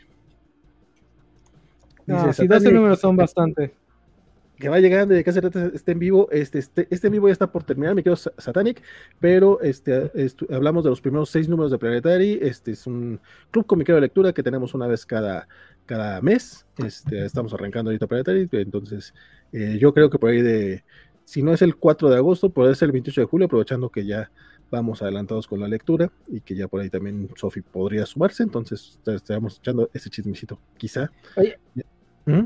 Aquí, aquí regresó la luz en la casa del Vale, no me, no me di cuenta. Cuando se prendió todo por acá. Y dije, ya regresó. De hecho, sí dije, a lo mejor estaba con, a lo mejor estaba con el micro este, apagado, podría ser. Porque sí dije, eh". este, saludos hasta Baja California, el buen Satanic. Este, igual, este, pues ahorita que termine el chisme, si quieres ver el programa, a ver si te, si te late eh, de lo que estamos platicando. Eh, creo que es todo en esta ocasión. Eh, recuerden que tenemos programas coachos prácticamente toda la semana. el fin de semana se descansa, pero el lunes tenemos eh, Kobayashi Maru, si no estoy mal. No, no es cierto, son las Noticias Gamer. Bueno, los lunes tenemos Noticias Gamer o Kobayashi Maru, es, eh, es uno cada 15 días, entonces ahí comparten ese horario. Los martes este, es la Kobacha Anime, donde están hablando de, los, de las nuevas series de la temporada de verano del mercado japonés, los miércoles cobacheando, donde hablan acerca de patas y fetiches sexuales, y creo que es la razón por la que nos están este, por ahí este, bloqueando algunas cosillas este, en Google Ads. Ahorita les platico, ahorita les platico, por cierto. Los jueves tenemos cobacharla de invasión secreta. Eh, recuerden que son solo seis episodios, ya van para el episodio, la próxima semana es el episodio cuarto, entonces se habla full spoilers de la serie de moda en Disney Plus, básicamente, o alguna que haya por ahí que se pueda platicar. Y los viernes es un programa cobacho al azar, regularmente es un en vivo pero podemos poner noticias o podemos poner este el Club Comiquero de Lectura o cualquier otra cosa ahí para, pues para hacer este más este, entretenido este cotorreo. Este, mi nombre es Florentín García. Muchas gracias, Emixi, muchas gracias, Isaac, muchas gracias, muchas gracias a todos los que son por acá echando el chisme. Eh, Satanic, Satanic, que está este, sumándose, Don Isaías, Luis Juárez, eh, Javier Bermúdez, que son muy, muy activos, el buen Jorge, claro, Alejandro García y eh, Don Mr. Max y todos los demás. Y también si están este, escuchando esto en podcast o en eh, una repetición en YouTube, pues muchas gracias. Recuerden darnos ahí un likecito por ahí y sumarse al Cotorreo Cobacho. Nos vemos en otra ocasión.